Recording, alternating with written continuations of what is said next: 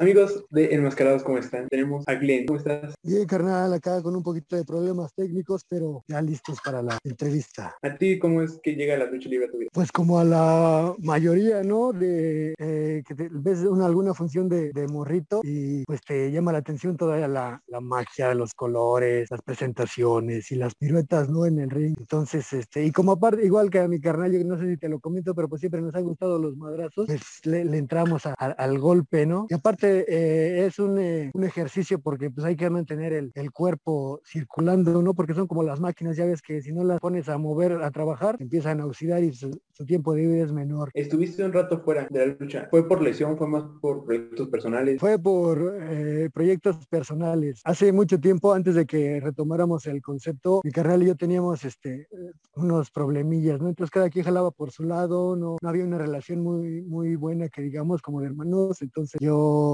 eh, estuve alejado cuando él eh, tuvo su problema de la rodilla. Eh, estuve ahí con él un rato, alejé un poco trabajando en proyectos personales, pero ¿sabes por qué fue? Yo dije, yo no voy a trabajar solo, yo voy a esperarme, yo voy a, a estar rechazando fechas para que el regreso de Glenn Calavera sea junto a su hermano. ¿no? El significado que tiene para ti lucha madre actualmente. Lucha madre es el mismo nombre, lo dice, ¿no? Eh, tenemos en un concepto de, de una progenitora, como ya seguramente sabrás, es un colectivo, no es ninguna promotora, es un colectivo organizado por varios eh, hermanos, porque todos somos hijos de lucha madre, a los que ya no sabemos todas las eh, todas las malas mañas de gente que organiza mucho luchas, ¿no? Entonces decidimos que no vamos a estar ya a disposición de, de cuando te quieren eh, trabajar contigo, de cuando te quieren medio pagar. Eh, es un proyecto que tenemos muy, muy adentro y todo sale de aquí del, del corazón, haciéndolo con todas las ganas del mundo, porque nosotros hacemos desde planeación, logística, programación, escenografía, historias, todo lo hacemos entre nosotros. Entonces, si estás involucrado en un proyecto de esa magnitud en donde tú haces todo, tienes que echarle no menos del 200%. Significa para nosotros, eh, personalmente, para mí significa todo el 100% de mi atención y el 100% de mi tiempo ahora. O bueno, te estuve investigando un poco. Tuviste viajes a mochilazo.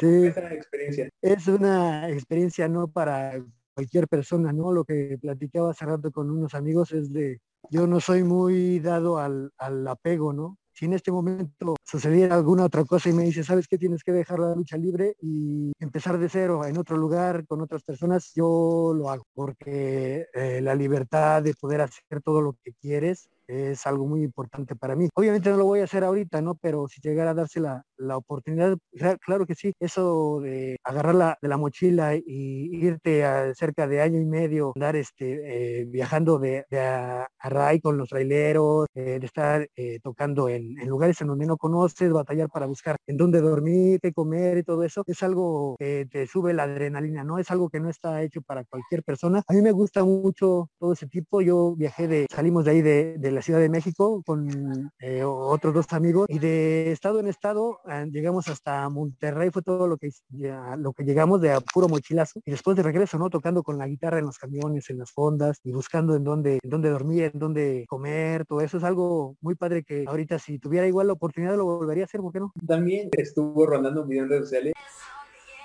Salud.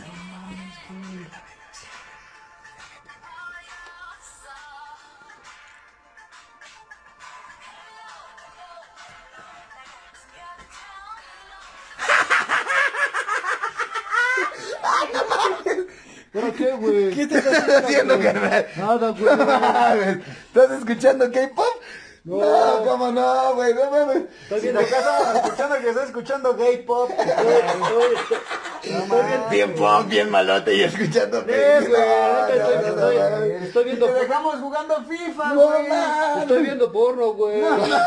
Neta, güey. No, grabes, güey, no grabes. ¿Cómo no voy a grabar? Te voy a contar, estaba yo eh, jugando FIFA y llegó Sherkan, empezamos a, a comprar unas frías, ya sabes, y se acabaron y fue mi carnal con Cher a comprar, entonces eh, yo le puse pausa porque yo estaba jugando en contra de Cher eh, y me puse a ver Facebook, ya ves que empiezas a ver videos y se acaba el video y aleatoriamente sale algún otro video, ¿no? Y eh, se reproduce y dije, ah, pues están guapas las, las chinitas, ¿no? Entonces me quedé ahí viendo el, el video este de, de K-pop y justo en ese momento llega Estabas bailando, carnal, no. no. Justo en ese momento llegan estos cabrones y me empiezan, ah, cabrón, está haciendo, ¿no? Dije, no, como crees, güey. Ese fue, esa es la historia real, pero ya, ya me la he de sacar estos güeyes, les ha de salir algún, algún tropezón así y, uh, me la ha de sacar, ya vas a ver. Te digo que estuve investigando Sí. cómo viviste el estar en el anexo. Ah, esa es una anécdota bien cagada porque estaba mi carnal y yo en el tiempo en que estaba afuera por lo de la operación, hicimos una apuesta que ya ni siquiera me acuerdo de qué fue y dice, andábamos ya algo pasados de cervezas y dice, bueno, el que pierda se anexa y no sé qué sonó más estúpido, esa pregunta o el, o el yo decir, órale va, y chin, me tocó la perdedera y órale, güey, vas para adentro. Ese fue el, el asunto por el que yo caí allá adentro. Primero me escapé, o sea, ya, ya no aguantaba yo porque sí, yo necesito de, mis cervecitas a- al menos eh, cada fin de semana, Muy cabrón. Se viven unas cosas muy feas allá adentro, pero eh, hay gente que, entra por voluntad propia, hay gente que, que la meten a fuerzas y he visto eh, muy pocos cambios. Yo creo que la, bueno, la re- realidad de, de dejar de, beber, de fumar, de lo que, el vicio que tengas, es voluntad propia, ¿no? Yo creo que la gente que tiene voluntad fuerte es la que lo deja sin caer en ese tipo de lugares. Muchas veces se, aprovechan los, los dueños o los administradores de ahí, maltratan mucho a la gente, eso sí me tocó verlo. Él es